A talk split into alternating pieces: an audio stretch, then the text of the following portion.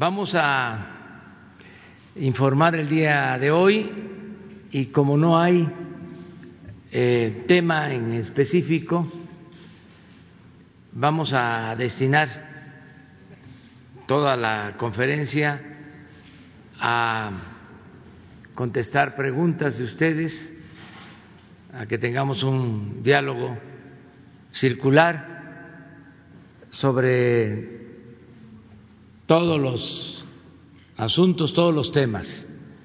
De modo que comenzamos con Raúl Antonio, que quedó pendiente de ayer.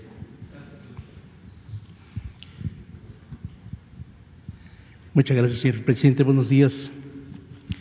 Raúl Hernández, de elbarlovento.com.mx, el concepto integral del comercio exterior. Eh, son, tengo tres puntos. Uno de ellos es eh, en el puerto de Lázaro Cárdenas, el pasado 11 de mayo. El, director, que por cierto se llama Raúl Antonio Correa, eh, hizo un concurso de pintura, eh, un buen ejercicio por juntar ánimos con la sociedad de la ciudad puerto. hubo tres ganadoras, mujeres, unas pinturas muy buenas. Pero lo que quiero comentar, bueno, Kendra Esquivel Vargas, que fue la primera, el primer lugar, todos los niños, señor presidente, hicieron dibujos muy interesantes dando muestra del conocimiento que tienen del puerto. O sea, detalles, en fin. Me parece, y lo menciono porque es un buen ejercicio y yo he mencionado varias veces con usted la, necesidad de fomentar la cultura marítima y por eso lo traigo a colación. Tal vez sería un buen tema para el primero de junio, el próximo lunes. En fin, ese es el primer tema. El segundo tema es una embarcación que no, un industrial pesquero de camarón que no le han renovado su permiso no le han renovado su permiso de pesca de camarón de altura, porque en anterior, en las administraciones anteriores, permítame tantito, en administraciones anteriores no había mucha corrupción. Creo que llegaban a pedir hasta 600 mil pesos por el permiso de, de pesca de altura. El barco se llama Mar Generoso, y este es para pesca comercial, el mar generoso, propiedad del señor Andrés Guillermo Flores. Estuve investigando, me dio todos los papeles y todo, todos sus documentos están en regla. Traté de comunicarme con, con la pesca, no me han contestado, ya pregunté a medio, por medio de comunicación social de Conapesca. No hemos tenido respuesta. Pero pues ya se pasaron dos temporadas de pesca de este señor y tiene todos sus documentos en, regla. Ojalá y pudiésemos hacer algo porque la verdad me parece que es una pena. Tiene trabajadores que les está pagando y, y en fin, y a eso se dedica el señor. Me parece que es un sector productivo que además es necesario para el país. El tercer punto es el tema que yo quería tratar el día de ayer porque estaba la presencia del señor secretario y en alcance de la pregunta que, yo formulé, de los comentarios que formulé el 24 de abril con respecto a la seguridad en la zona de Campeche. Eh, señor, me he estado investigando y, y creo encontrar, y me parece que es muy grave la situación, porque en primer lugar, todo el personal que tiene que ver con la seguridad en las terminales portuarias, en los puertos. Todo el personal que tiene que ver de las empresas navieras que despachan sus barcos. Eh, eh, vamos, por ejemplo, el OPIP es una figura que es oficial de protección de las instalaciones portuarias.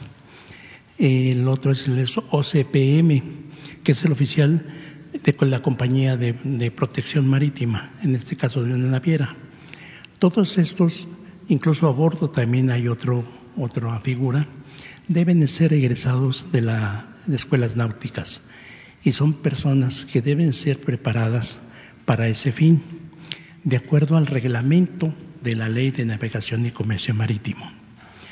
Eh, incluso también los barcos que son autorizados para operar, barcos extranjeros que son autorizados para operar en la zona de Campeche o en otros lugares con el asunto de offshore, es el eh, oficial de protección de buque o PB. Todo esto lo, está en el reglamento de la Ley de Navegación y Comercio Marítimo. ¿Quién tiene que ordenar, quién tiene que hacer esa inspección? Bueno, la Dirección de Marina Mercante. Ningún barco puede zarpar si no tiene eso. No se ha hecho desde hace muchos años, no se hace ahora, menos se hace ahora. El señor secretario mencionó que ellos estaban haciendo su parte, pero faltaba la otra parte, en este caso de los navieros. Los navieros no lo hacen, pero tampoco se los exigen. Y lo peor de todo es que, perdón, el director de Marina Mercante y también sus eh, gente, sindicatos de marinos mercantes, culpan a la Secretaría de Marina de todo. Que si bien es cierto, señor presidente, sí tiene responsabilidad, porque los barcos no deberían salvar si no están con ese cumplimiento de ley. Y no solamente barcos mexicanos, también barcos extranjeros.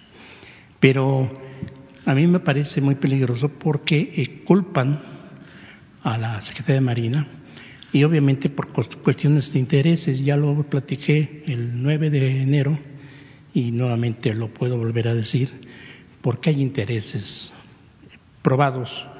El director general de Marina Mercante eh, era socio de una empresa que eh, proporciona tripulación outsourcing a todas esas embarcaciones. Y desde que está el señor eh, Fernández Peroni en esa dirección, se han incrementado los permisos y obviamente con esta serie de irregularidades que, bueno, llegan a peligrar vidas humanas, que me parece que no es poca la responsabilidad. Eh, en ese sentido, señor, también los sindicatos están coludidos en ese, en ese asunto. Y si bien, insisto, yo creo que la Secretaría de Marina no es de otro país o de otro mundo, somos mexicanos.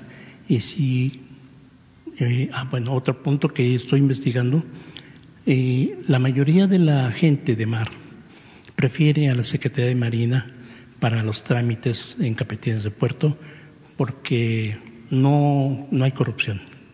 Hay dos, tres cosas por ahí, pero no es la generalidad. Entonces, eh, mi punto es, eh, ¿cómo es posible que se arriesgue a tanto, sobre todo la vida en el mar, sobre todo todas las anomalías que hay en, las embarcaciones? ¿Cómo se, se arriesgue por intereses económicos? Entonces, yo no sé si fuese posible que, pudiese citarse al, licenciado y capitán licenciado eh, Javier Fernández Perroni para que pudiera contestar estas cosas. Eh, no quiero alargar más porque tengo un montón de datos, pero sí le puedo decir, eh, he revisado casi todos los, los, nombres de los que están registrados como oficiales eh, de protección de buque y eso, ninguno, no, muy pocos, que le diré un 2% cumple con los requisitos. Y eso me parece muy grave. Es lo que quiere decir, señor. Espero su comentario. Gracias. Muy bien. Pues eh, son buenos los planteamientos. Eh, lo primero es la importancia que tiene Lázaro Cárdenas. es un puerto estratégico en la costa de Michoacán y eh, la gente de Lázaro Cárdenas conoce muy bien la historia desde eh, el tiempo en que el general Cárdenas empezó a promover esas obras, eh, la comisión del Balsas, por eso este, tienen estos conocimientos y qué bien que se promueva eh, el arte y la cultura del puerto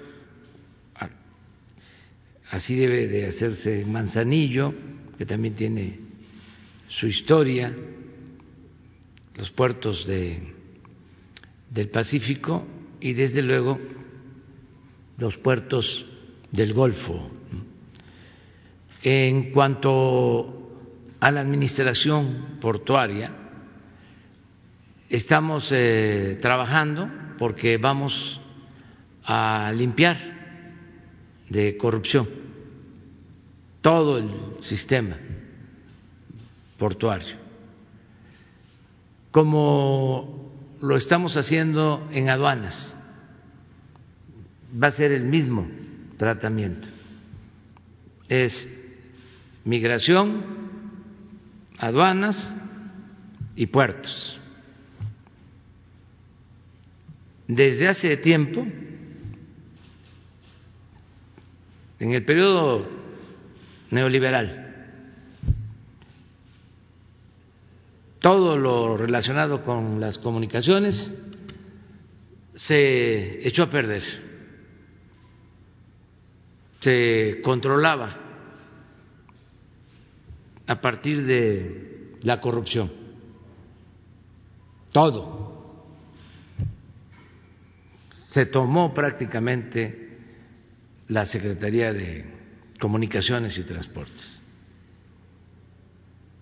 Se crearon eh, grupos para dominar en eh, todo lo relacionado con las comunicaciones terrestres y la aviación, los aeropuertos y los puertos. Y eso todavía falta limpiarlo. Tengo mucha confianza en el secretario de Marina,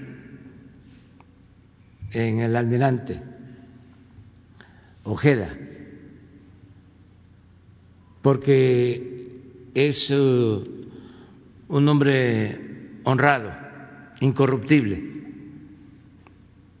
y a él le estoy encargando este asunto. Y vamos a limpiar. Lo que sucede es que lleva algún tiempo porque vamos limpiando, ayer lo decía, de arriba hacia abajo,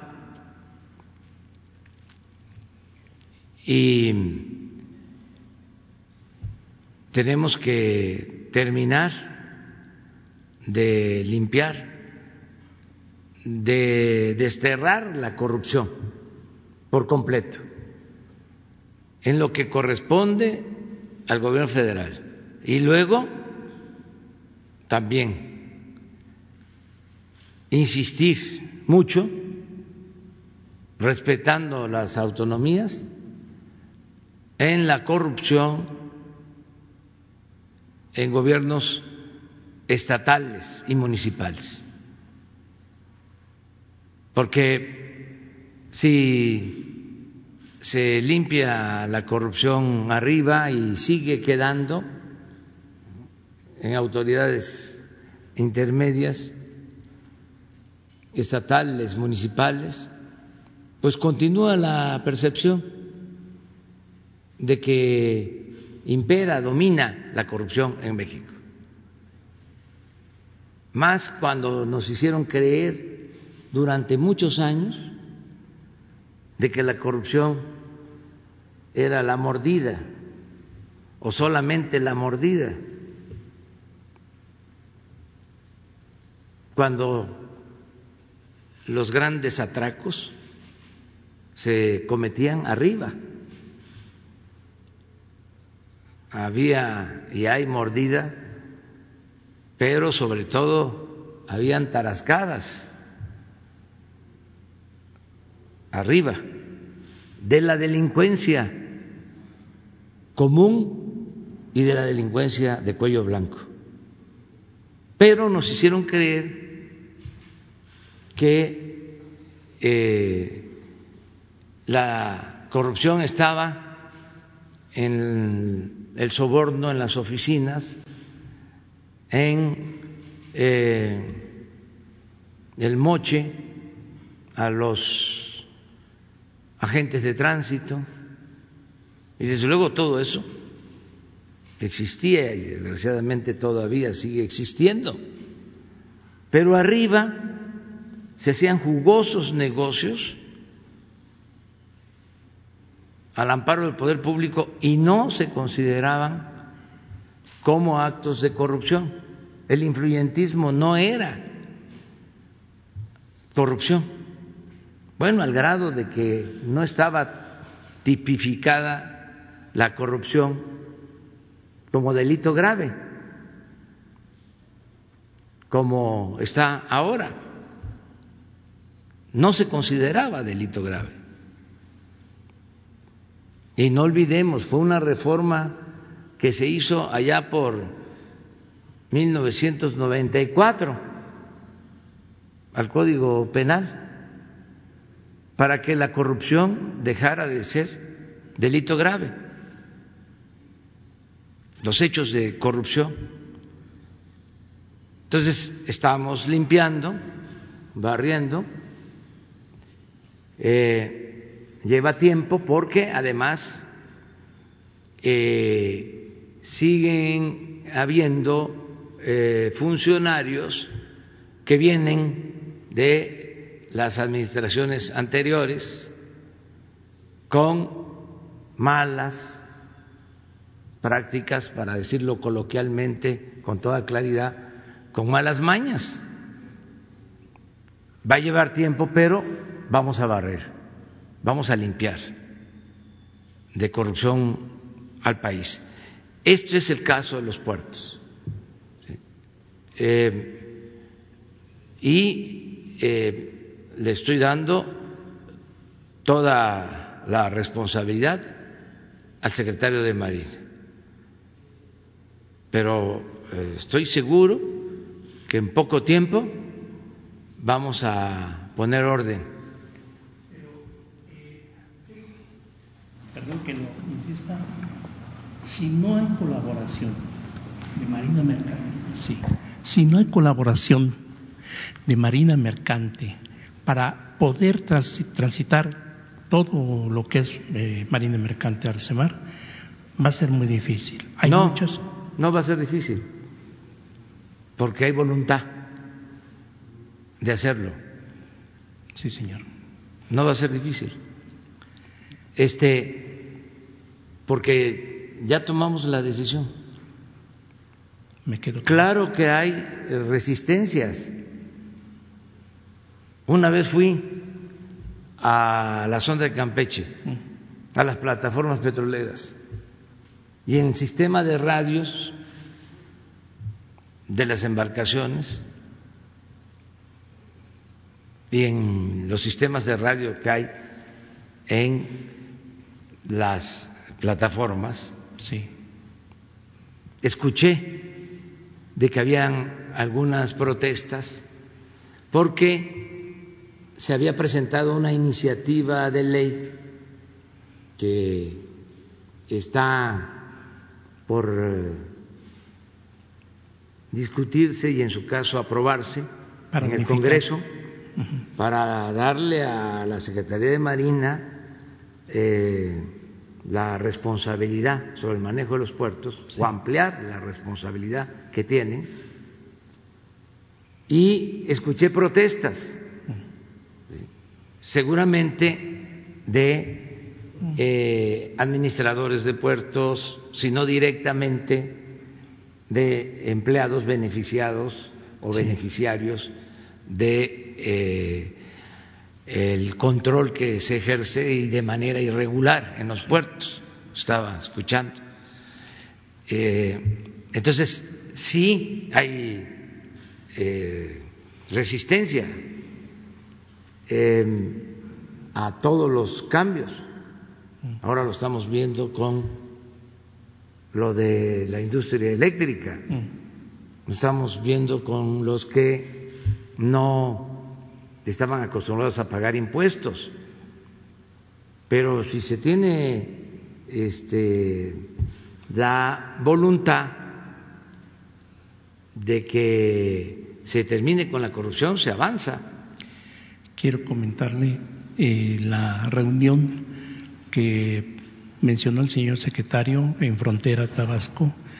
Eh, tengo referencias de, los de algunos asistentes en donde todos los oficiales que se supone deben de saber de seguridad por parte de las empresas no tenían ni idea de lo que se estaba planteando.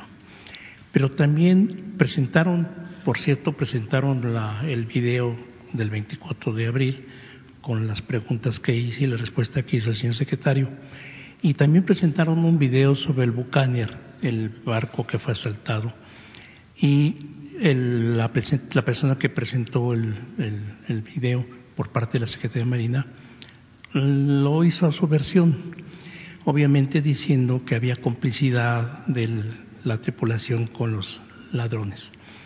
Eh, la persona dueña del barco estaba ahí y obviamente protestó y dijo que no, que no era así, que, que si él presentaba el video lo iba también a poner a su interpretación. El asunto es que esos dos barcos, el, el, Remas y el eh, otros dos, no me acuerdo, discúlpeme, este, eh, ya están utilizando un barco con torretas. Generalmente los asaltos se dan en la noche. Y el barco con torretas, si le ponen una sirena, cuando detectan una, una lancha que quiera asaltar. Ya hubo un, un suceso, sí ha habido varios, en donde la torreta simplemente ahuyenta el argumento de los, de los dueños de los barcos y de los mismos capitanes, de las tripulaciones de los barcos, mencionan que por qué no sería posible que las patrullas estuvieran dando rondines, porque eso sería bastante. Dicen que no lo hacen por no gastar combustible, cosa que a mí me parece aberrante, porque sé también que el Centro de Control Marino de Campeche, de, que está en Isla del Carmen, es de Pemex y Pemex da según lo que estoy investigando, 100 millones de pesos a la Secretaría de Marina para esos patrullajes. Algo debe estar pasando ahí, insisto, y creo, creo que hay una, un manejo de las cosas y me parece que eso es muy peligroso, porque no sé hasta dónde. Se me olvidó comentar algo también, señor presidente. Los grupos de marinos mercantes en sindicatos y todo y empresas han levantado, han, hecho una carta que le entregué precisamente a, don Jesús eh, la vez pasada, porque quieren que les autoricen una vigilancia civil con barcos equipados, con armas. A mí me parece que eso es una, no. es una, pero además es una aberración. Les vamos a dar armas, señor. Eh, espero que, como usted dice, me disculpen pero yo veo mucha corrupción detrás de esa gente. Y eso a mí me parece, mm, ay, no tiene usted idea cómo me mandan saludos, pero es el país el que está en juego y por eso me atrevo a decirlo. Sí, pero además estás tocando, es un tema que eh, va a atenderse, se está atendiendo, pero vamos a profundizar más en eso. Vamos a limpiar de corrupción los puertos. Miren, eh, ahora mismo hablas de Lázaro Cárdenas. Ahí hay dos embarcaciones, buquetanques, llenos de eh, eh, de contrabando. Y uno de ellos este, entró en el Golfo, iba a atracar en Tuxpan, como se le estaba esperando eh, se fue y cruzó Panamá, el canal, para llegar a Lázaro Cárdenas. Pero ya está eh, el SAT y aduanas eh, viendo este asunto. Entonces, sí, limpiar de corrupción y decirle a todos de que no hay impunidad y que no nos cansamos que recuerden que somos muy perseverantes y que no vamos a dar ni un paso atrás en el combate a la corrupción. Vamos a limpiar el país de corrupción. Se está haciendo y vamos a seguir adelante. Sí, el primero de junio, eh, como están las eh, cosas por la pandemia, eh, me comentó el almirante Ojeda de que se quiere hacer una ceremonia cuidando la sana distancia para hacerle un reconocimiento a el personal médico de la Secretaría de Marina que está eh, ayudándonos en el plan Marina para salvar vidas a enfermeras, a médicos, a todo el personal de salud. Entonces, eh, se les va a hacer un reconocimiento especial. Sí, en este caso el homenaje es para los médicos de, que tienen que ver con la Secretaría eh, de Marina, básicamente. Pero porque no vamos a poder asistir, como siempre se hace, como es la tradición, a un puerto a eh, entregar o a depositar una corona en el mar. No lo vamos a poder hacer. Lo hice el año pasado, fuimos a Veracruz, ahora eh, va a ser una ceremonia aquí, en la Ciudad de México, con eh, poca asistencia, pero con mucho simbolismo, porque es reconocerlos a ellos eh, y también a todas las enfermeras, todos los médicos, todos los trabajadores de la salud, de todas las instituciones, de los hospitales públicos, los hospitales también de la Secretaría de la Defensa, del ISTE, del Seguro, hospitales eh, privados, a las enfermeras, a los médicos, a todos eh, los que están ayudando, ya lo hemos dicho muchas veces, gracias a ellos se está dando atención a muchos enfermos en los hospitales, ellos están haciendo todo por salvar vidas, de manera especial los que están en terapia intensiva, los que están ahí eh, todo el tiempo atendiendo enfermos graves, intubados, buscando salvarlos. Entonces, a todos ellos nuestra más eh, profunda gratitud y nuestra solidaridad. Entonces, en el caso del, de la Marina, vamos a, actuar así.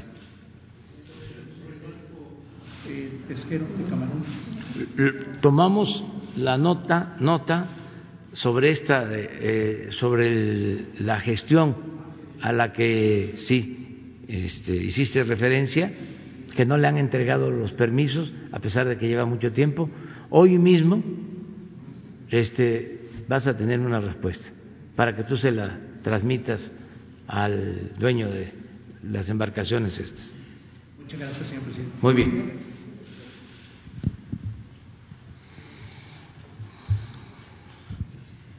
Eh, señor presidente, eh, gracias Arturo Páramo, Grupo Imagen. Eh, dos preguntas, dos temas. uno, el que tiene que ver con la reapertura ya de algunas pruebas en centrales eléctricas, eólicas, que se habían quedado cerradas por esta disposición que se había eh, dado a conocer hace unos días. Ayer hubo eh, amparos, eh, unas resoluciones que permitieron que se continúe con las pruebas en estas plantas. Primero, su opinión acerca de esta decisión de algún juez de permitir que sigan operando en, fase de prueba, eventualmente para poder funcionar operativamente. Y acerca de esta versión o idea que hay de que su gobierno está en contra de la generación de eh, energías limpias, eólica básicamente, las inversiones que ya existen, que se arriesgó capital, que ya están construidas.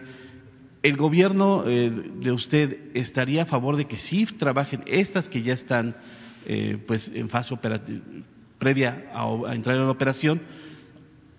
no se van a, permitir nuevas inversiones de ese tipo. ¿Cuál es la postura de su gobierno? Porque hay versiones eh, encontradas al respecto. Sí, mire, en primer lugar, eh, nosotros vamos a ser respetuosos de la legalidad, como lo hemos eh, demostrado. El Poder Judicial es un poder autónomo, independiente vamos a respetar las decisiones de los jueces, de los magistrados, de los ministros. Hay en México lo que no se tenía antes, un auténtico Estado de Derecho. Antes era un Estado de chueco, de cohecho. Y si me piden pruebas, las tengo, pero no viene al caso. Ya ustedes saben, es de dominio público, de cómo estaban los jueces, magistrados, ministros. No voy a insistir en eso. Entonces, hay Estado de Derecho, primero. Segundo, eh, no estamos en contra de la generación de energías limpias. No estamos en contra de eso. Al contrario, cada vez vamos a impulsar más las energías alternativas. Tercero, estamos en contra de la corrupción, del saqueo y del influyentismo que prevaleció durante todo el periodo neoliberal en la industria eléctrica, que ese es el fondo del asunto. se entregaron concesiones, contratos leoninos que afectan el interés nacional, que afectan al pueblo de México, que dañan la economía popular, porque a través del influyentismo se pactó mediante componendas entre empresas particulares y funcionarios públicos la compra de energía eléctrica a precios elevadísimos, con subsidio, incluso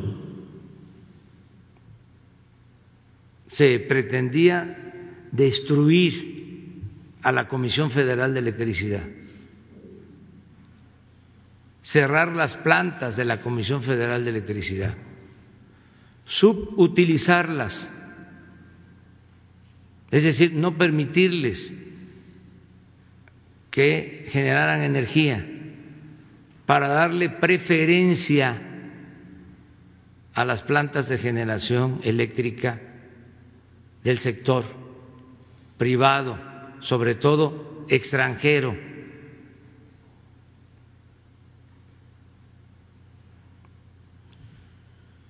En esas eh, irregularidades, para llamarlas de manera suave,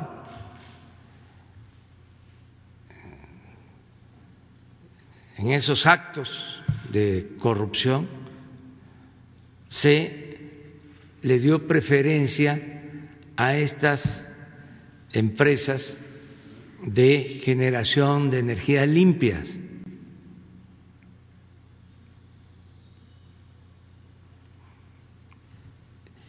En contra de la Comisión Federal de Electricidad. Entonces, lo que estamos haciendo ahora es poner orden y que haya piso parejo. Porque de lo que se quejan, de que hay preponderancia de la Comisión Federal de Electricidad o del Estado, es exactamente lo que ellos hacen, porque ellos tomaron la Comisión Federal de Electricidad y la preponderancia, el control preferencial lo tenían las empresas particulares en contra de la empresa pública. Entonces, no se suspende, no se cancela ningún contrato, no hay expropiaciones no hay estatismo, no hay nacionalización de la industria eléctrica como lo hizo el presidente Adolfo López Mateos. Es que no haya corrupción porque pagar sobreprecios por la energía eléctrica significa que los consumidores, el pueblo, tengan que pagar más por el consumo de luz. Entonces, lo que estamos protegiendo es el consumo de eh, la energía eléctrica y garantizando que se pueda ofrecer a precios justos. Cuando estos señores se apoderaron de la industria eléctrica, desde el gobierno de Salinas,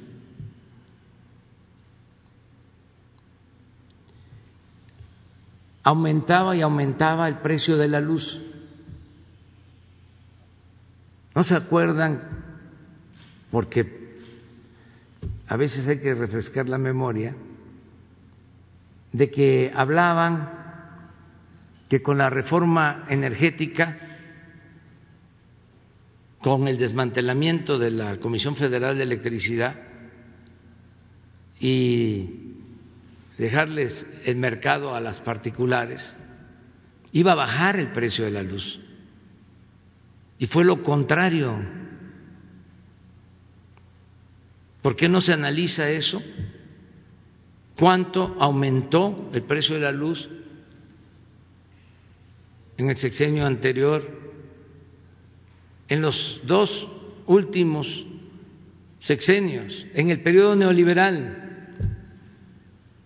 Entonces, yo hice el compromiso de no aumentar en términos reales el precio de la luz y lo voy a cumplir. Para eso necesitamos acabar con la corrupción, con los privilegios, con el saqueo.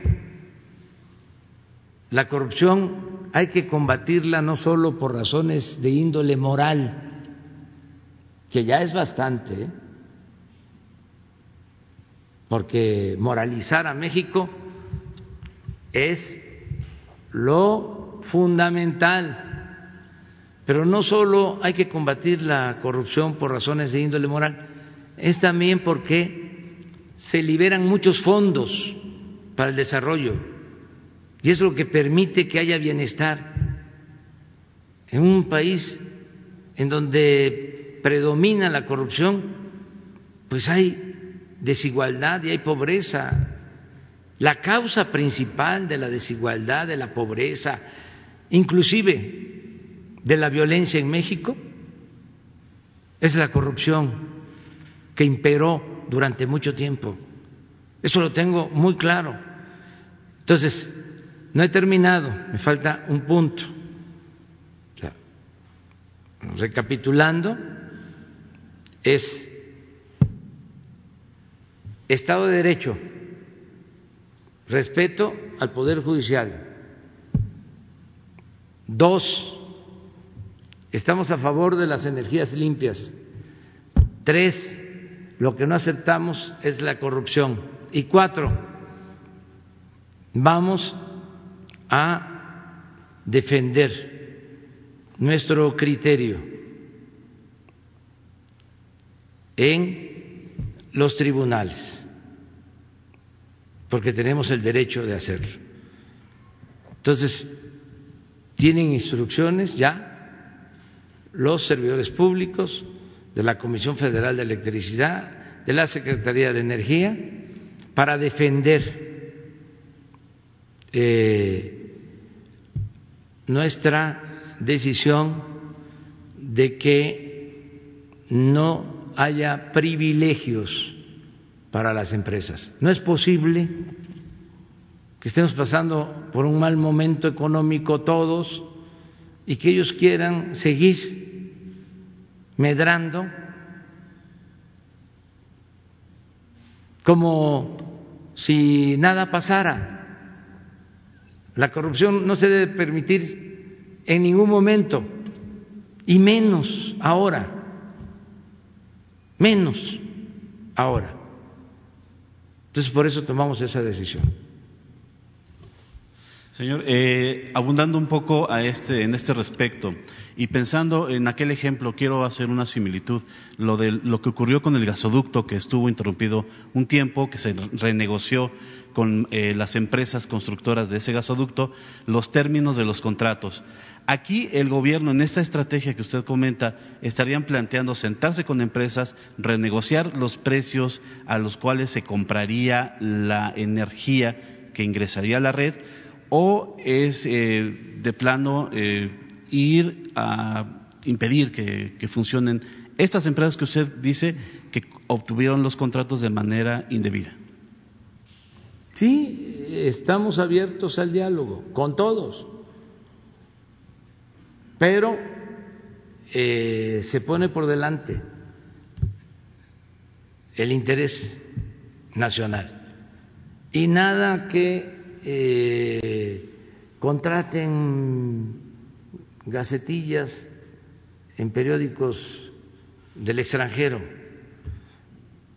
inserciones pagadas aunque no le pongan IP, este, no nos va este, a hacer cambiar eso, porque no podemos permitir eh, la corrupción. Entonces, sí, al diálogo, que se entienda que eso que hacían antes era porque se los permitían porque, bueno, los trataban a los funcionarios muy bien, los colmaban de atenciones. Cuando terminaba un funcionario del sector energético, de la industria eléctrica, tenía asegurado su trabajo en las empresas particulares de generación de energía. No voy a ahondar sobre el asunto porque ya es hasta de mal gusto, está repitiendo y repitiendo y repitiendo, pero se iban a los consejos de administración de las empresas. Los exsecretarios, exsecretarias de energía, ¿dónde están? Hasta los expresidentes se iban a trabajar a las empresas que ellos ayudaban y a las que se beneficiaban con las privatizaciones y con los contratos. Entonces yo entiendo pues que estén molestos,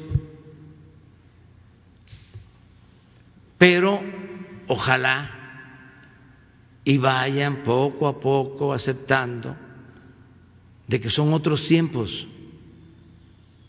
Ya no vamos a permitir la corrupción. Ya eso pasó a la historia, al basurero de la historia. Entonces, sí diálogo, por lo que tú estás eh, preguntando, planteando, este, pero con eh, legalidad Afortunadamente se avanza en este proceso.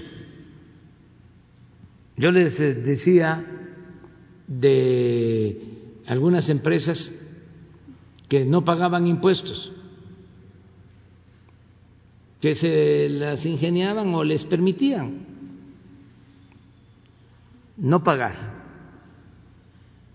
Y se lucían los despachos de fiscalistas, igual como sucedía con los despachos de abogados penalistas que en el periodo neoliberal se anunciaban como este, lumbreras y ponían hasta ejemplos de que no tenían a nadie en la cárcel, que ninguno de sus clientes había llegado a la cárcel, sobre todo los que defendían a delincuentes de cuello blanco. Era así, este, muy común. Hubo un tiempo en que se, eran, se convirtieron en famosos estos abogados. Bueno, algo parecido sucedía, no quiero generalizar, no quiero hablar de todos los fiscalistas, claro que hay abogados eh, profesionales rectos que merecen todo nuestro respeto. Y lo mismo los abogados penalistas y de todas las profesiones, no se vaya a malinterpretar, pero sí habían despachos encargados de buscar la manera de que las grandes empresas no pagaran impuestos. Entonces, ahora ya eh, es distinto y se está hablando con los eh, eh, accionistas, con los directivos, y se está llegando a acuerdos. Y están pagando. Por eso no hemos tenido una caída en la recaudación, porque se está convenciendo, persuadiendo de que todos tenemos que cumplir con nuestras obligaciones.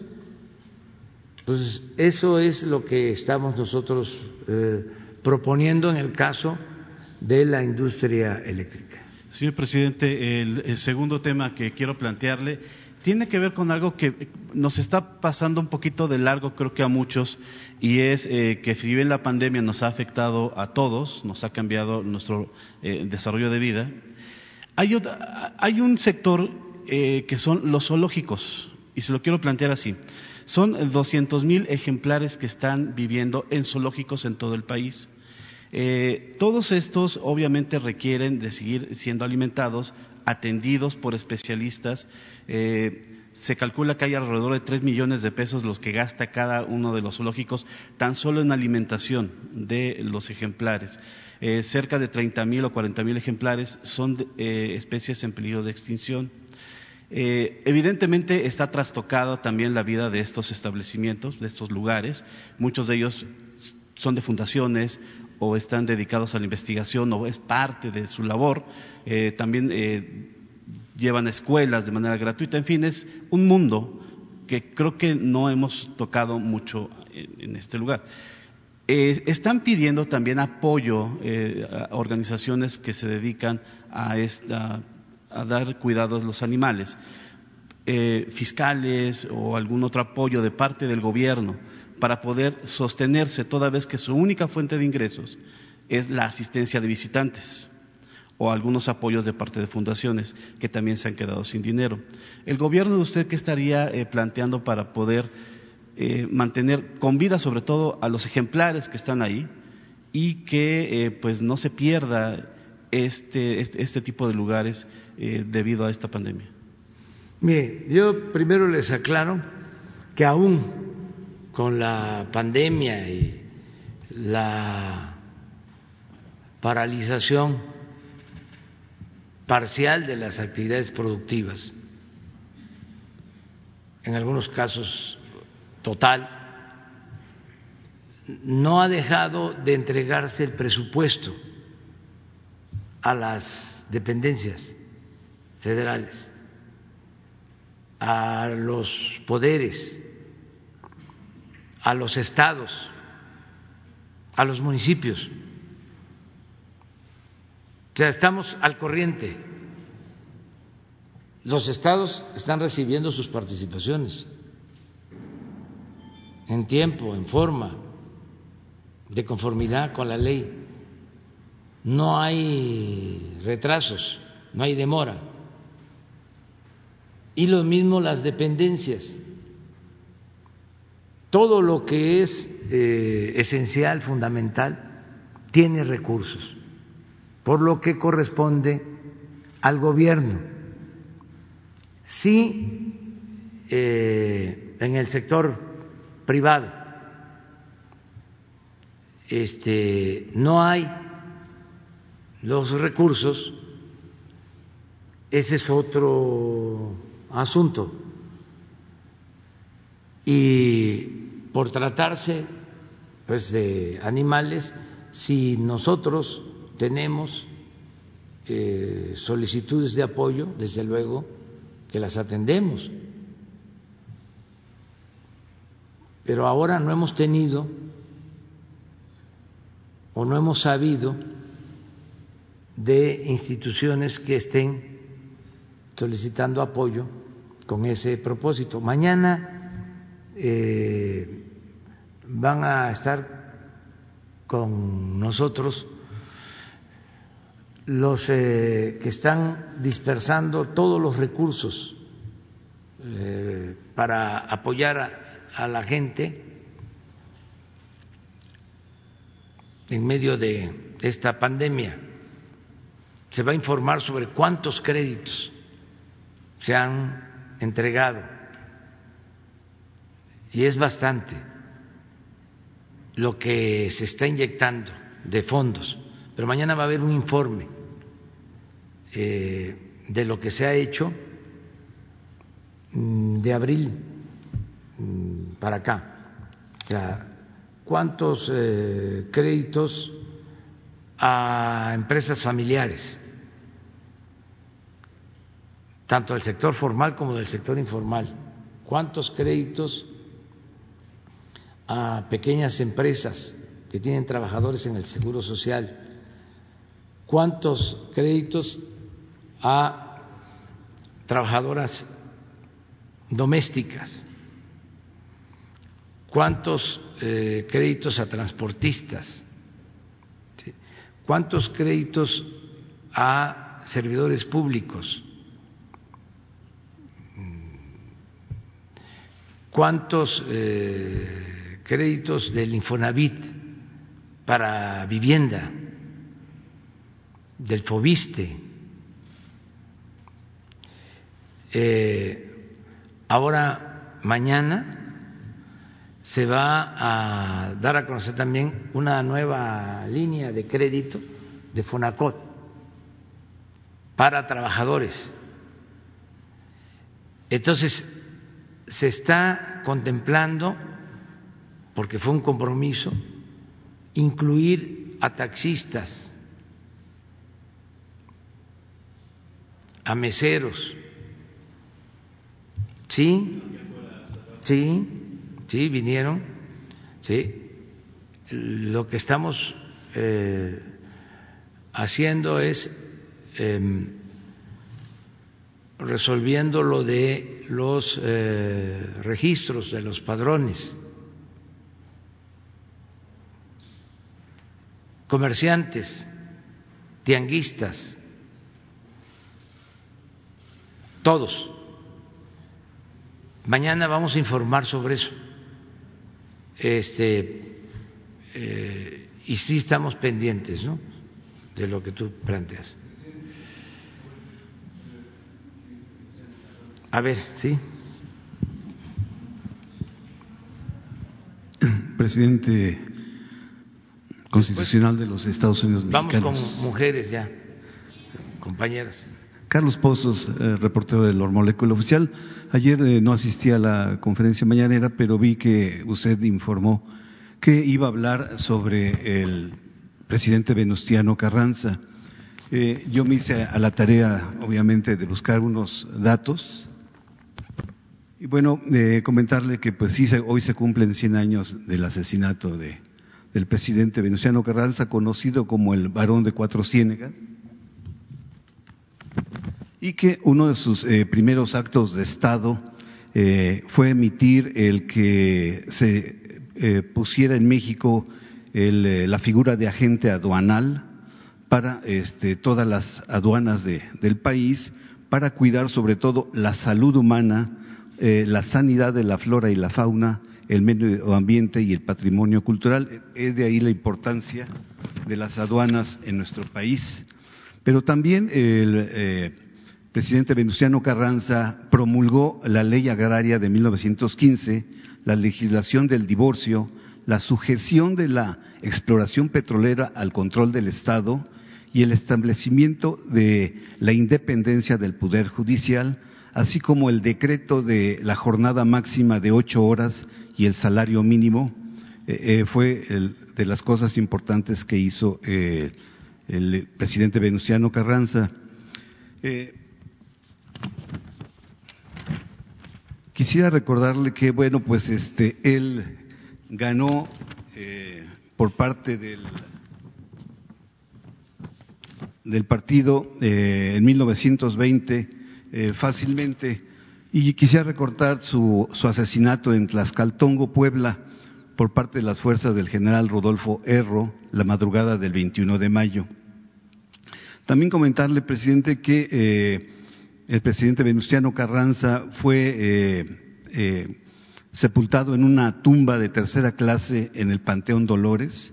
Por ahí eh, permaneció durante 20 años y después fue trasladado este, en 1942 a al, a la, al, al hemiciclo de la Revolución Mexicana, y cabe señalar, presidente, que no fue, murió como un hombre pobre, pues su testamento, eh, su propiedad solamente dejó 52 mil pesos.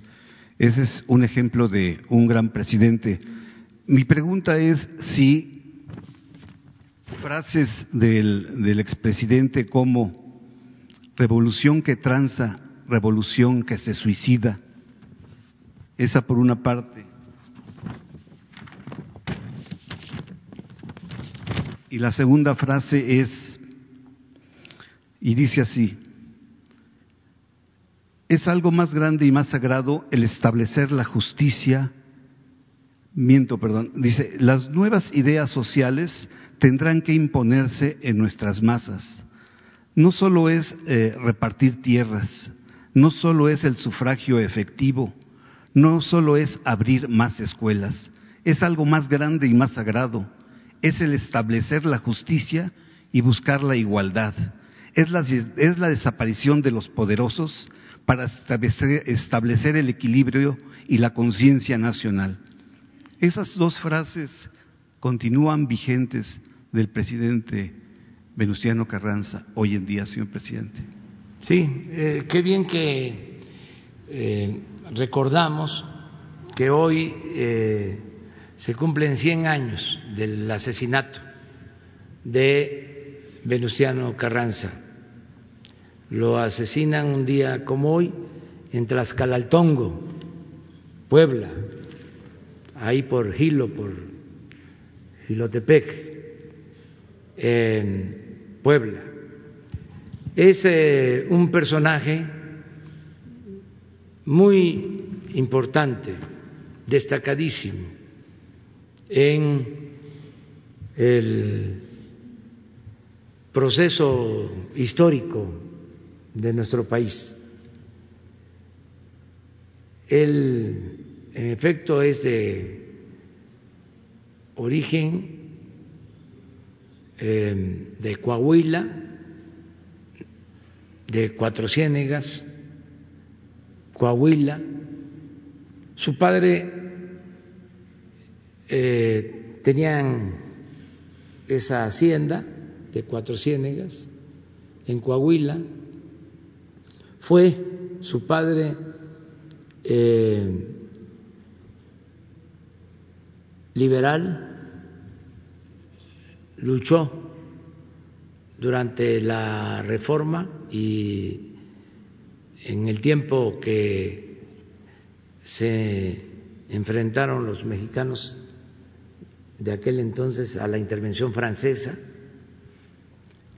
él incluso protegió, ya cuando eh, está Porfirio Díaz en el poder y empieza a perseguir a los lerdistas.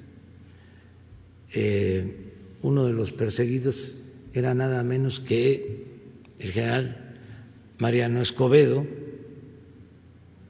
el que triunfa en Querétaro, el que derrota y apresa a Maximiliano.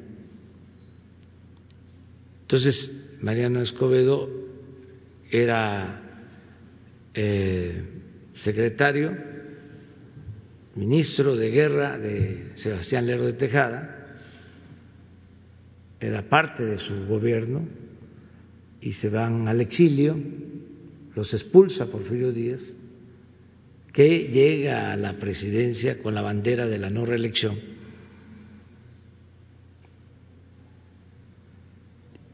y eh, se introduce Mariano Escobedo para combatir a Porfirio Díaz en la parte inicial del porfiriato y fracasa y el papá de Venustiano Carranza lo protege en su hacienda en Cuatro Ciénegas. Pero cuando ya se sabe que estaba ahí el mismo Escobedo decide entregarse para no poner en riesgo a su protector, al papá de Carranza. Entonces, don Venustiano viene de esa estirpe. Cuando inicia la revolución, él participa esa frase de que revolución que tranza, revolución que se suicida, o algo parecido, que se le atribuye a él, se da a partir de que triunfa eh, el movimiento maderista en la batalla de Ciudad Juárez y se firman los tratados de paz en Ciudad Juárez están reunidos Madero, eh, integra un gabinete, vamos a decir, legítimo, pero no legal, y nombra a Venustiano Carranza como ministro de Guerra.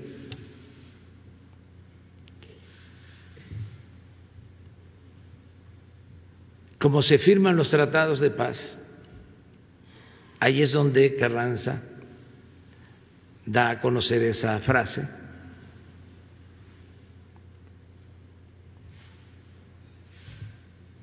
Pero en esos acuerdos de paz se eh, llega a la decisión de la eh, renuncia, de exigir la renuncia y la salida del país de Porfirio Díaz, que es cuando sale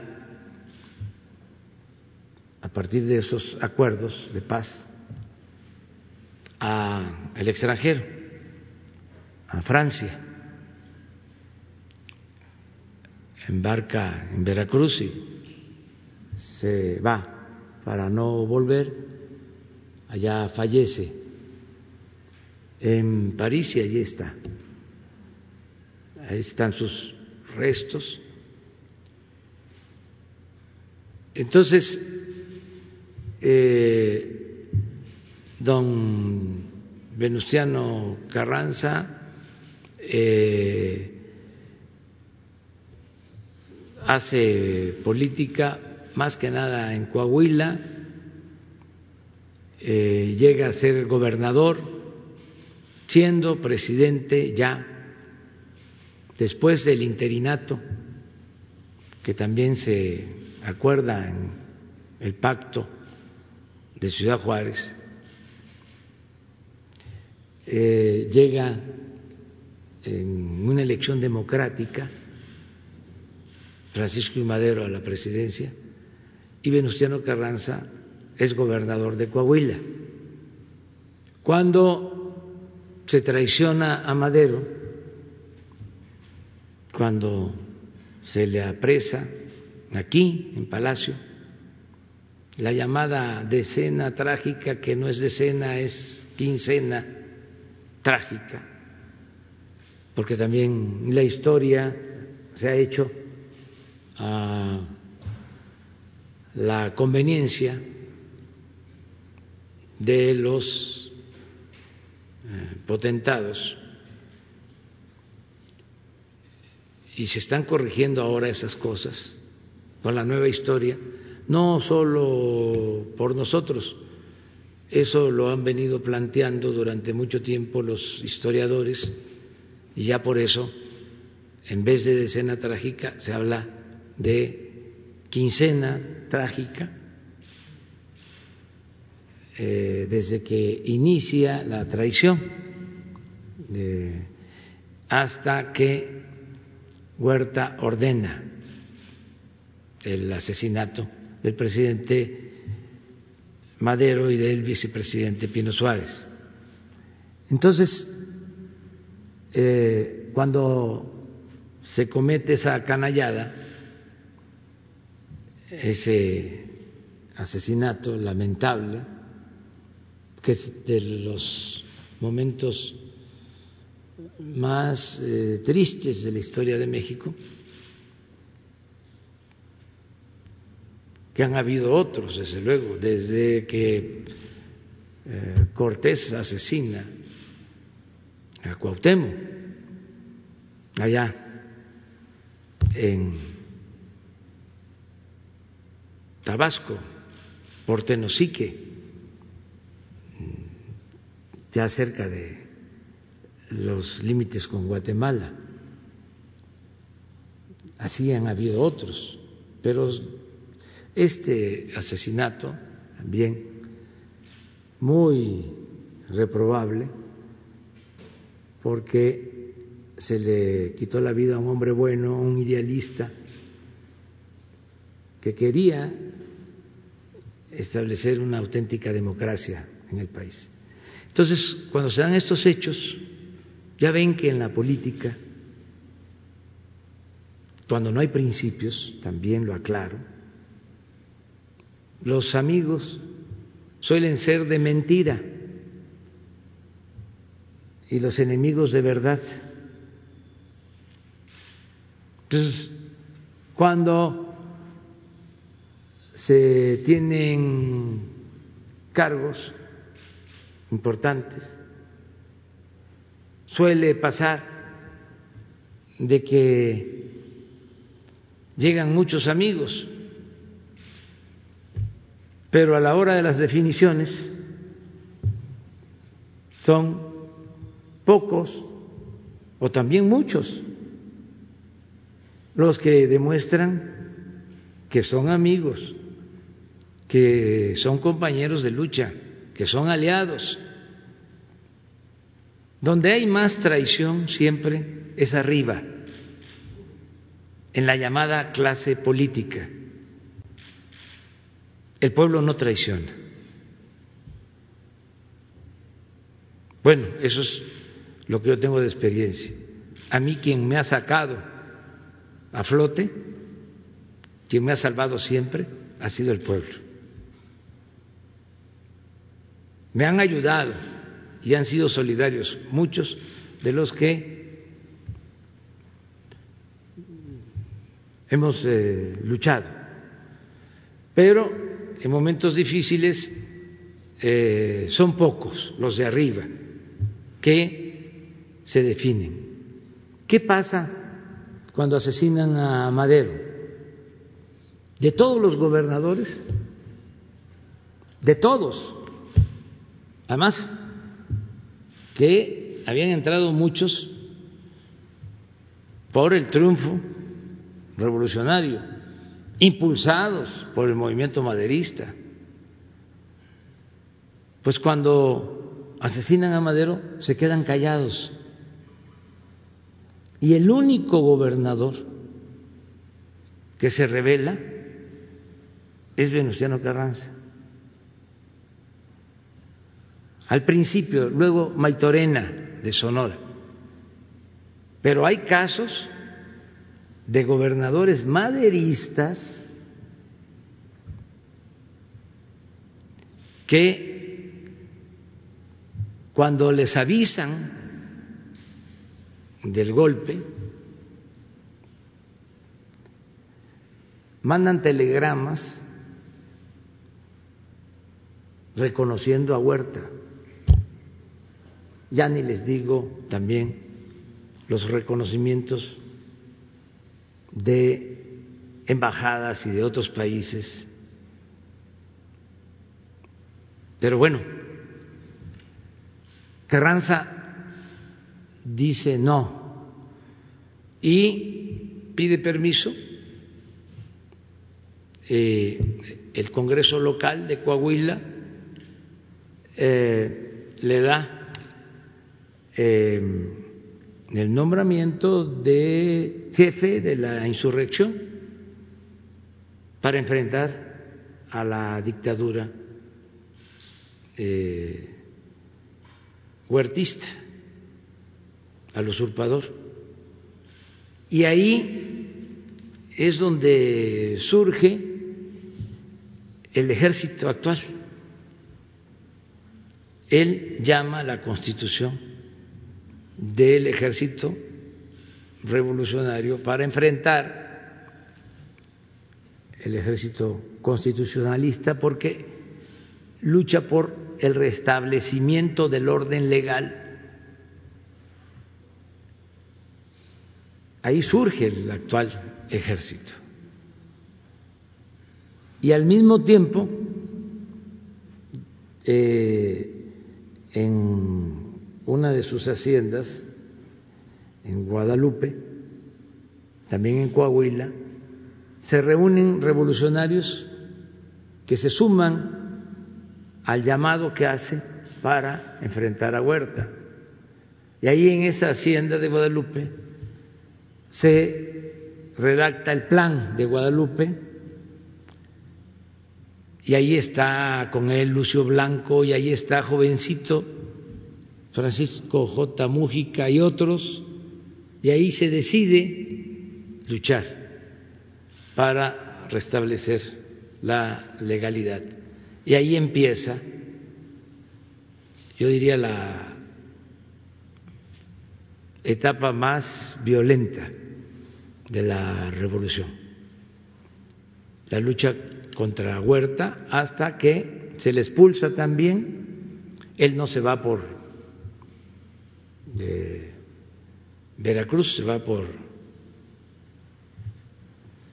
lo que antes se llamaba Puerto México, Coatzacoalcos, se va al extranjero.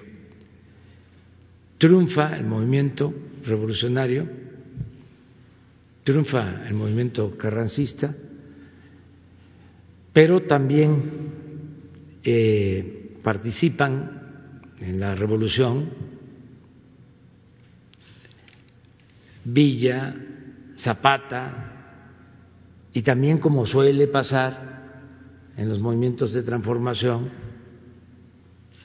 hay diferencias,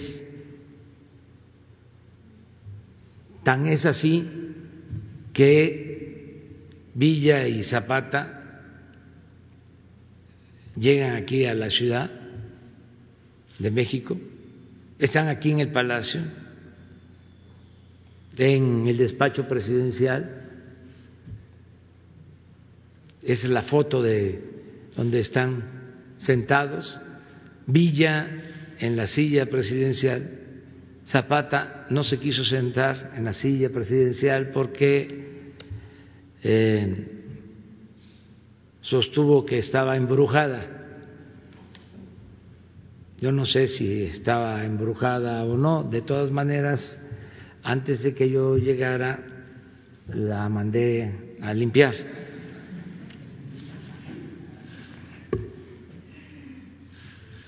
Entonces, cuando Villa y Zapata toman la Ciudad de México, Carranza se retira a Veracruz. Y es muy interesante porque por la presión que ejerce el movimiento zapatista, el villismo, eh, don Venustiano eh, aprueba la ley agraria del 6 de enero de 1915. Esto se hace en Veracruz, entregando la tierra a los campesinos. Eh, es la ley para restituir las tierras a las comunidades indígenas, las tierras comunales que se les habían arrebatado durante el porfiriato. Y así inicia el reparto agrario. Don Venustiano tiene todavía otras cosas muy importantes. Fíjense lo que es la historia. Nos quedamos con la idea cuando estudiamos de que la abolición de la esclavitud se llevó a cabo a partir de 1810, porque en efecto Miguel Hidalgo declaró abolida la esclavitud, pero fue una declaratoria, una proclama. Desgraciadamente, la esclavitud se mantuvo casi en todo el siglo XIX. Y es abolida en los hechos hasta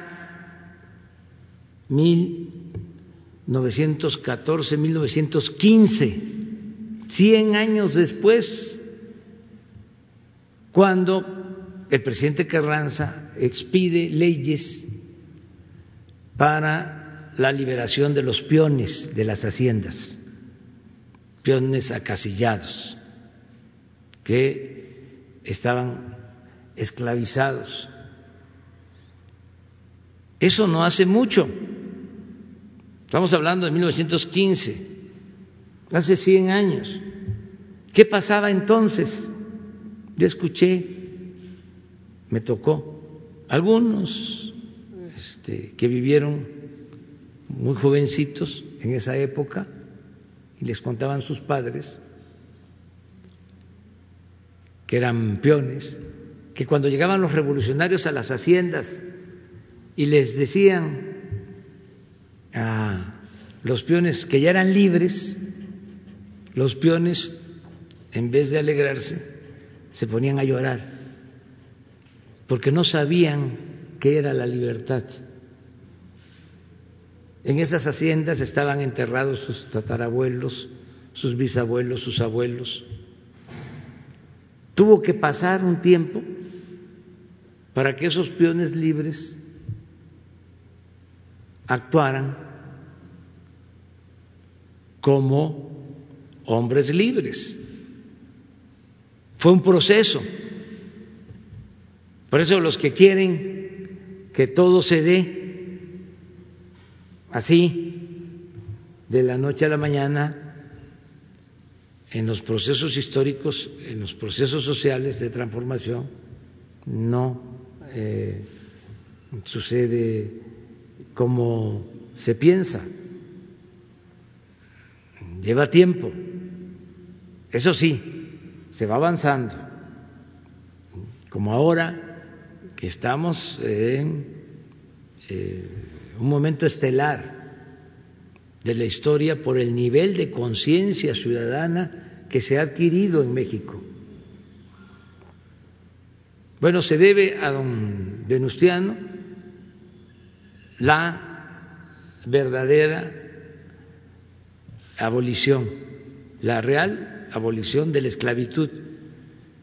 Y se debe a don Venustiano también el artículo 27 de la Constitución de 1917. Y sobre todo se le debe a él el principio de que los recursos naturales, el petróleo, es, de acuerdo al artículo 27, desde 1917, propiedad de la nación, porque no estaba así.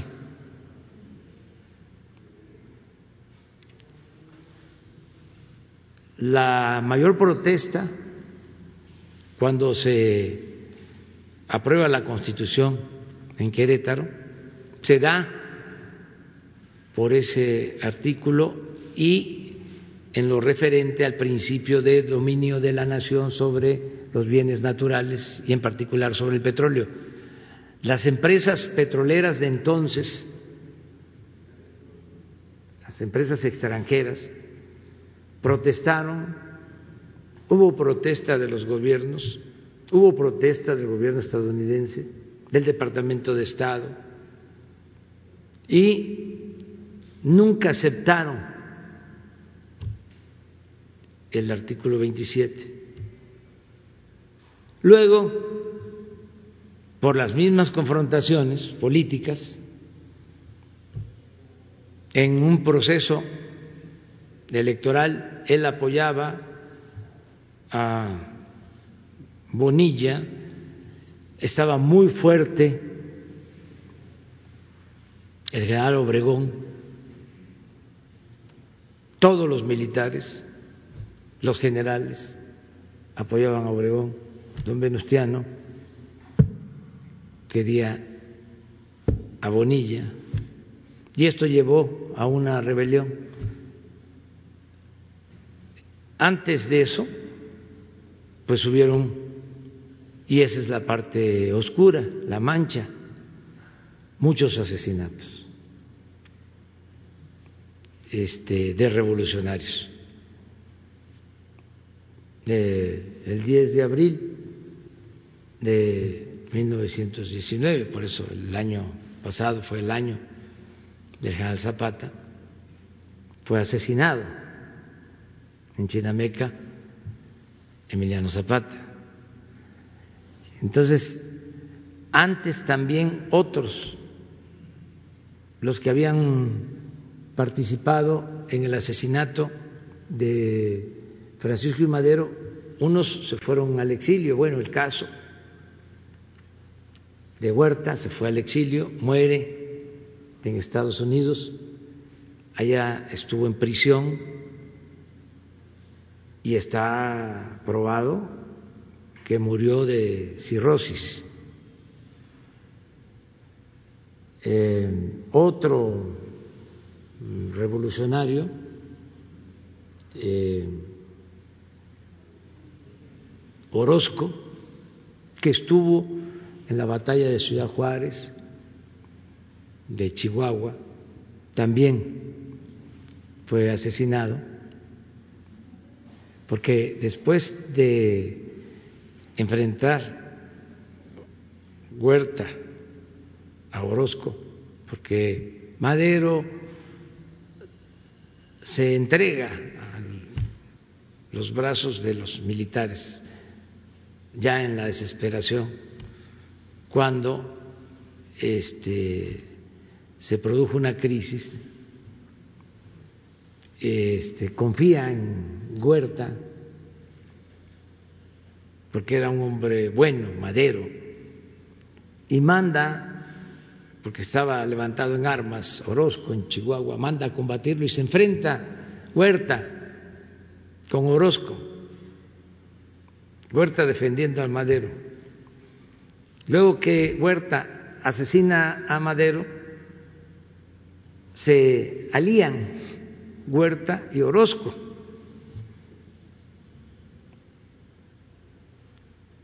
Este Sí, así fue. Entonces, eh,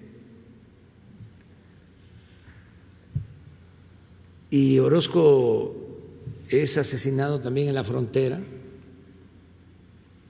y así muchos. Blanquet, que también había participado en el asesinato de Madero, es también perseguido eh, y lo asesinan en Veracruz. Incluso le cortan la cabeza y le exhiben durante eh, el carrancismo. Y de ahí surge, fíjense, una frase de Francisco Bulnes, un historiador, un escritor, muy conservador, muy porfirista, pero también muy inteligente, un energúmeno muy inteligente. Él dice cuando están estos ajusticiamientos, dice, el carnicero de hoy será la res del mañana y don Venustiano va a ser la res. Al paso del tiempo. Y así fue, desgraciadamente, en 1920 eh, hay esta ruptura, él tiene que salir de aquí, de México, en tren, y lo van siguiendo eh, bloquean las vías, él iba a Veracruz a sostener el gobierno desde allá y ya no puede seguir en tren a Veracruz y eh, sigue hacia la costa a caballo y llega ahí a Tlaxcala al Tongo, a esa región y está dormido en la madrugada y ahí lo asesinan este, a Novenustiano Carranza. Entonces hoy cumple eh, 100 años eh, su asesinato. Hay cosas muy buenas, mucho muy buenas. Yo diría que pocas cosas malas, desde luego manchas, eh, pero qué bien que nos damos tiempo para tratar estos asuntos, porque si no sabemos de dónde venimos, cómo es que se han dado las cosas en el país, pues no vamos a entender lo que está sucediendo ahora y lo que va a seguir pasando. Eh, la historia es la maestra de la vida, decía Cicerón. Hoy, terminando la conferencia, vamos a tener un acto eh, para recordar a Venustiano Carranza. Aquí en el patio central del Palacio, eh, el director del Instituto de Investigación sobre las Revoluciones de México va a dar un discurso. Él es un profesional, es un historiador. Él va a exponer lo que eh, fue mm, don Venustiano Carranza, invitamos eh, al gobernador de Coahuila que nos acompaña el día de hoy y eh, vamos a tener esta ceremonia. jefe de la Nación, mi segunda pregunta. Quisiera saber si usted atrevería a leer el libro de Decisiones Difíciles, toda vez que el autor eh, vuelve a insistir en ese libro, después de una ojeada que le di, en que usted mintió que él ganó esas elecciones. Cabe señalar que ese autor fue secretario de Energía. Y eh, en, en ese ojeo que hice a ese libro, me llamó la atención el tema de seguridad, en donde escuetamente toma la decisión de eh, designar a Genaro García Luna por el expertise, según él dice que tiene Genaro García Luna, pero nunca da a conocer o información por qué se le murieron dos secretarios de gobernación y un zar antidrogas. ¿Usted se atrevería a leer ese libro de ese personaje? Pues sí, pero pues ahora no tengo tiempo, la verdad. Este, Em, estoy leyendo otras cosas, pero y además eh, estoy escribiendo. Hace poco eh, di a conocer un ensayo sobre la nueva economía, la economía moral, y sobre todo estoy trabajando. Mi trabajo eh, tiene que ver con la teoría y con la práctica, con el pensamiento y con la acción, pero más, más con la acción. Entonces estoy ocupado completamente y bueno, todo el mundo tiene este derecho a expresarse, a manifestarse, a dar a conocer sus ideas, ¿no? Eso es lo que puedo comentar.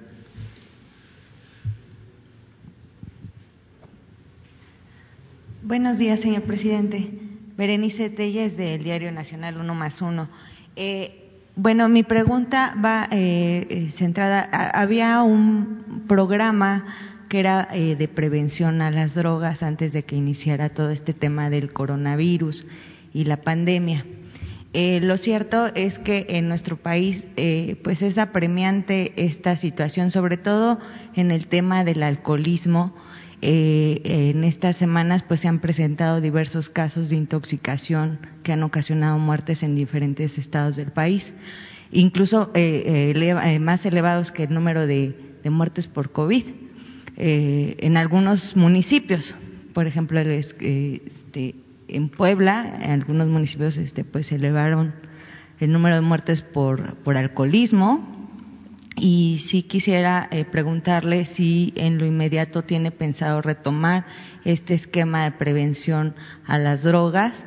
Y, este, si me permite, eh, eh, hacerle una atenta solicitud de su intervención para un tema de campesinos, eh, jornaleros en el estado de San Luis Potosí eh, que trabajan, ahorita le doy el nombre de la empresa, es una empresa que eh, pues que cultiva tomate y exporta a Estados Unidos, Canadá y Japón.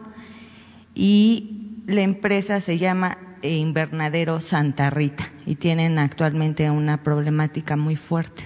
Ahí, sobre todo es un tema laboral. Sí, lo vemos sobre el tema. Y eh, va a eh, continuar la campaña de información, de orientación para eh, evitar el consumo de drogas. Esa es una campaña permanente que vamos a sostener durante todo el gobierno esa campaña, porque es eh, importantísimo el que eh, se informe del daño que causan las drogas, del terrible daño que causan las drogas. Ya hemos hablado de cómo han querido mm, eh, proyectar una idea de que lo relacionado con las drogas tiene que ver con los lujos baratos, tiene que ver con el dinero, con las comodidades. Todo eso es una felicidad efímera, transitoria, eso no dura. Y hay otra realidad, la del sufrimiento de los jóvenes que optan por esa eh, vía, por ese camino, sufren mucho, eh, pierden la vida, van a la cárcel, eh, hacen sufrir mucho a sus familiares, a sus madres, pero además causan también daño a sus semejantes terminan muy mal. Nada que ver con eh, la imagen de éxito de mujeres guapas, muchachos guapos, de carros últimos modelos, de ropa de marca, nada, nada, nada, nada. Eso es eh, por un tiempo es muchísimo más el sufrimiento. Más ahora con las drogas sintéticas,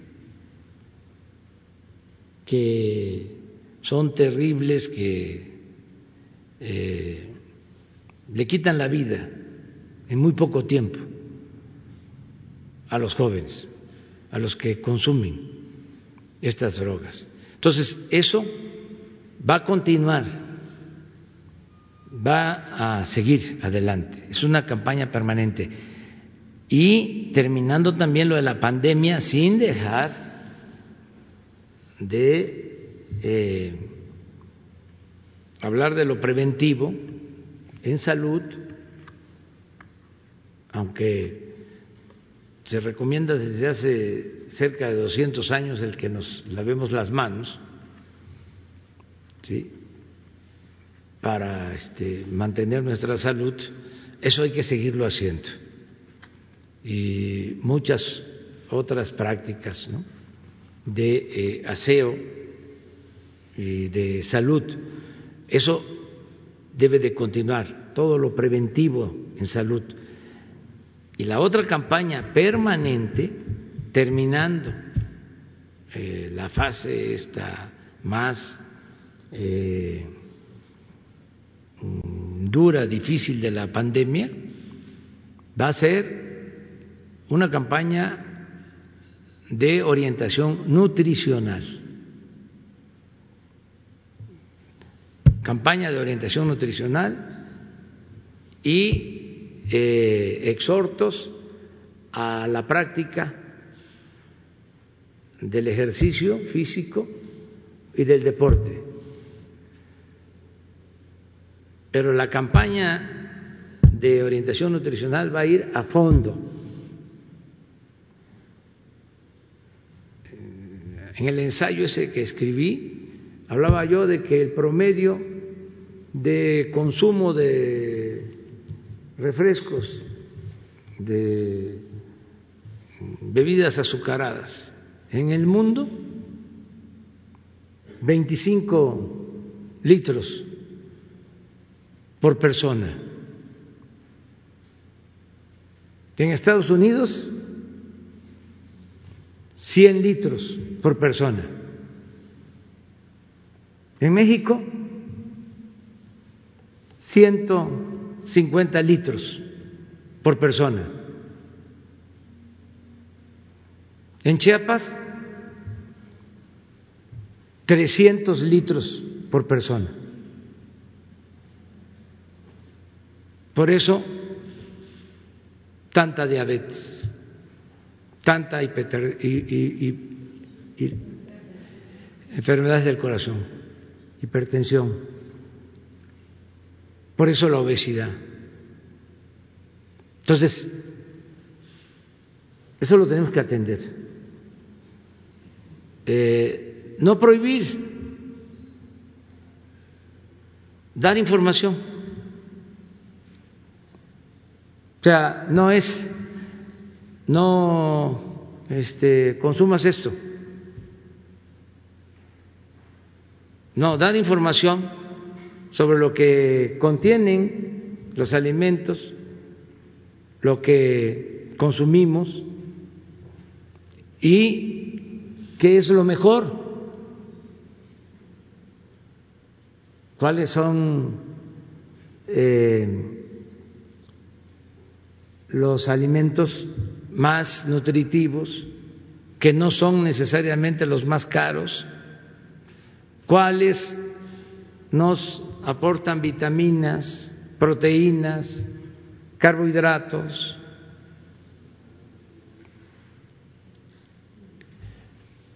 Y eh, lo que eh, ingerimos de aguas, en un país con tantas frutas, ¿por qué no eh, más aguas de frutas de temporada? Además, todo eso, fíjense, la paradoja, es más barato que lo industrializado.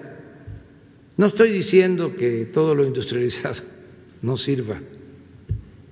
Además, no hay que prohibir nada, pero sí hay que acercar información a la gente, porque muchas veces es porque se desconoce, porque no convenía por el mercantilismo, por el economicismo, por el afán de lucro, porque predominaba la política neoliberal, no convenía hablar mucho sobre estos temas que tienen que ver con el bienestar del pueblo. Lo que importaba era el Producto Interno Bruto, el crecimiento a, secas, a rajatabla, aunque se enfermara la gente, aunque se destruyera el territorio, aunque se afectara el medio ambiente. Entonces ya no estoy ahora trabajando sobre un índice para medir bienestar un índice alternativo al llamado Producto Interno Bruto. Lo voy a presentar. Un nuevo parámetro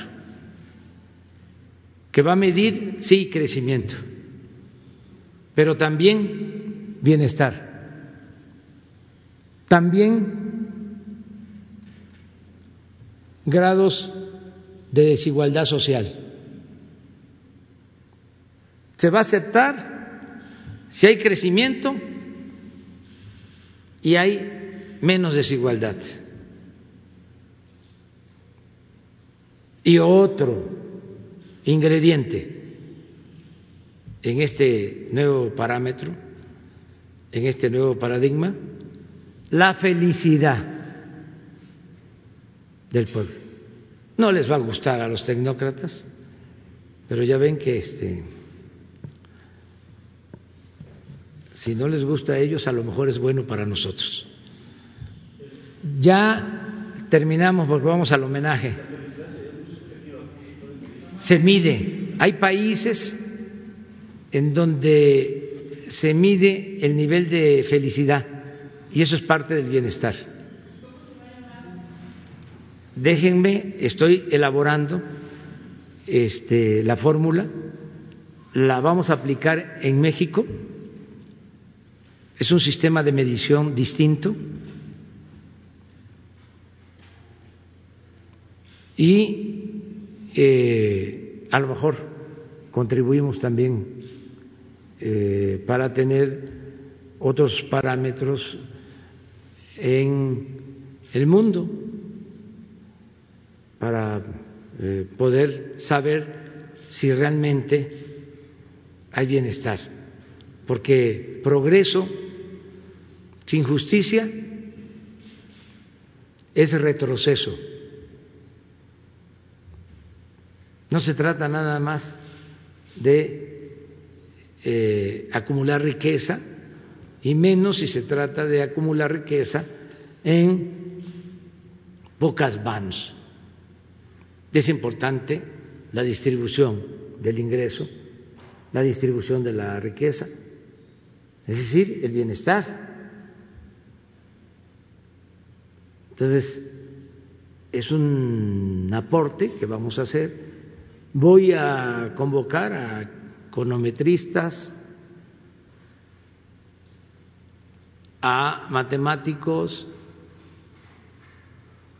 a economistas, a sociólogos, antropólogos, a psicólogos, a especialistas, sí, también, para este, que hagamos algo nuevo.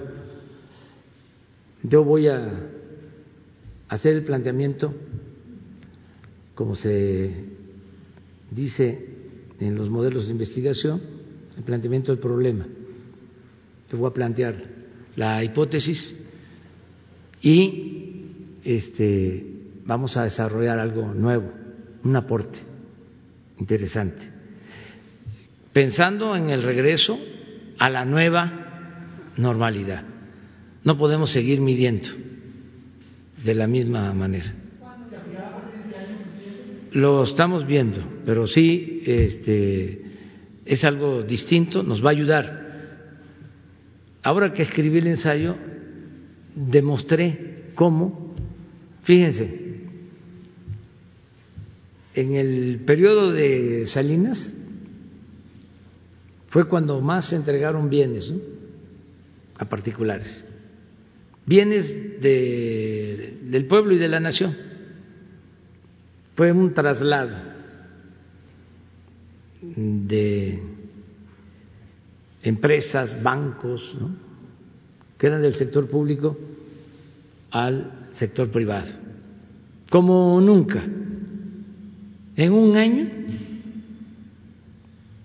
este, además cumpliendo toda la formalidad, pero desde luego eh, simulando, porque se hacían eh, subastas. En un año entregaron todos los bancos a particulares. Y se hacían subastas.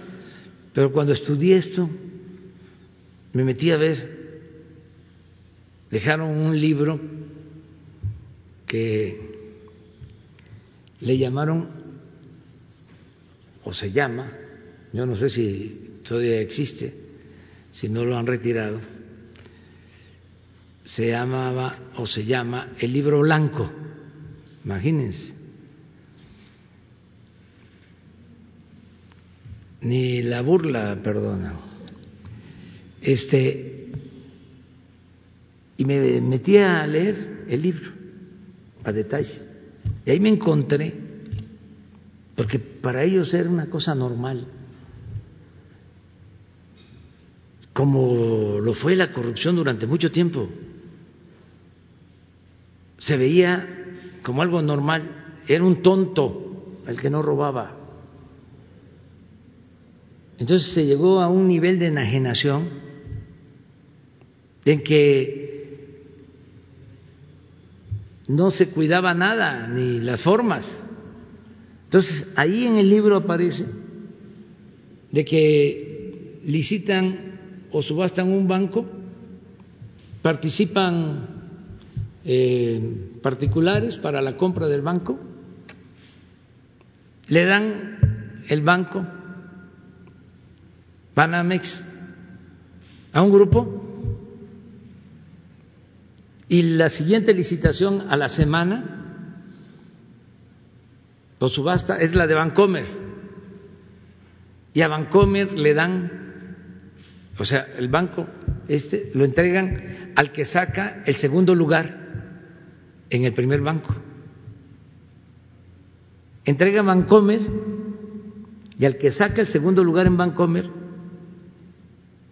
le dan el banco siguiente. Y así se van a encontrar con eso. Entonces, yo creo que hasta el Fondo de Cultura Económica lo publicó. Imagínense a qué se dedicaba el Fondo de Cultura Económica. Bueno, sí, creo que es del fondo ese libro. Y, pero, ¿a qué voy? es cuando más se entregan bienes del pueblo, de la nación, a particulares, a los allegados, porque pues dos o tres personas palomeaban. Eso de las subastas, pues era faramaya. Ya se sabía de antemano a quién le iban a dar una empresa, a quién le iban a dar un banco. Era nada más cumplir con la formalidad. Bueno, se concentra como nunca riqueza de unas cuantas manos. Pero además, en ese sexenio hay crecimiento económico, en promedio cuatro por ciento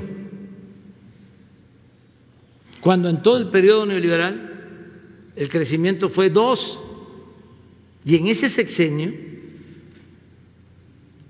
hay un crecimiento de cuatro por ciento. Pero ¿qué sucede también? Y esa es la paradoja. En ese sexenio es en el que hay más desigualdad. Bueno, yo creo que es una desigualdad de las dimensiones de la que había cuando Morelos llamaba a que se moderara la indigencia y la opulencia.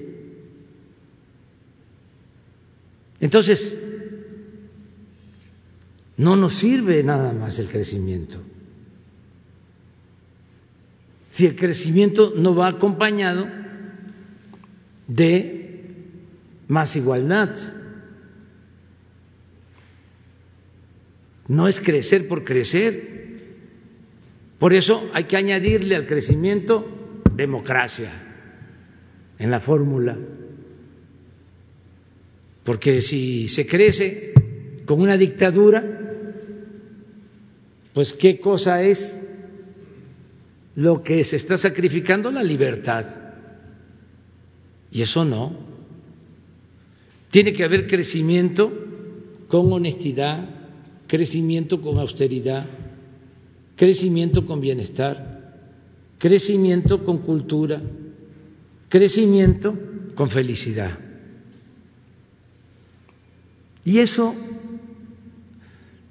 antes se llamaba desarrollo no se usaba mucho en la economía el término crecimiento, se usaba más desarrollo, porque tenía una connotación más amplia, tenía que ver con el bienestar, tenía que ver con la educación, tenía que ver con la salud, no solo el Producto Interno Bruto. Por eso vamos a aportar. Muchas gracias. Nos vemos mañana.